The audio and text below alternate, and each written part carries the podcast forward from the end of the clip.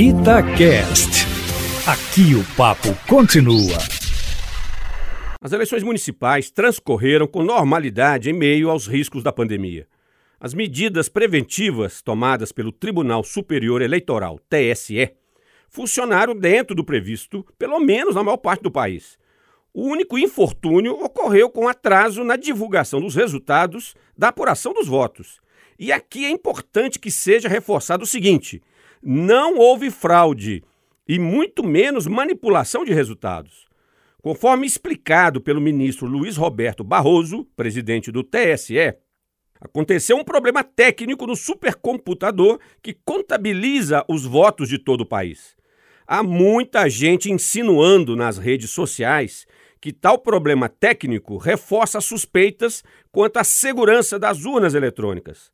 Pura balela.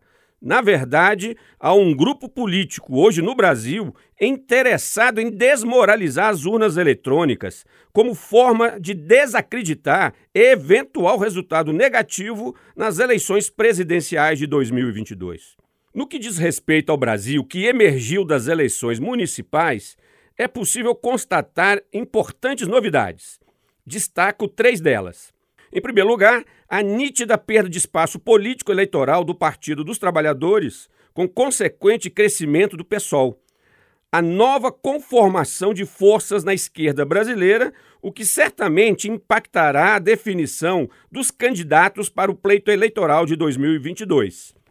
Em segundo lugar, o presidente Bolsonaro sai enfraquecido, dado que a maior parte dos candidatos aos quais manifestou apoio público não se elegeu.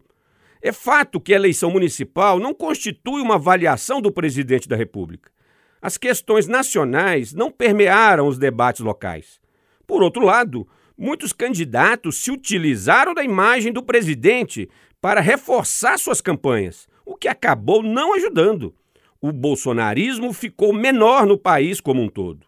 E em terceiro lugar, dois partidos políticos se afirmam no cenário nacional, quais sejam o DEM e o PSD.